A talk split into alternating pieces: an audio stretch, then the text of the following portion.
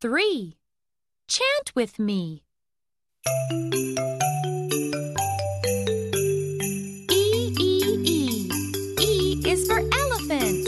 E E E. E is for elephant. E E E. E is for egg.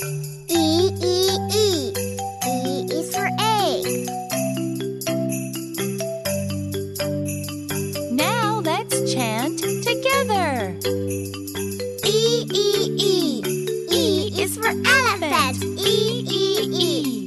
E is for egg.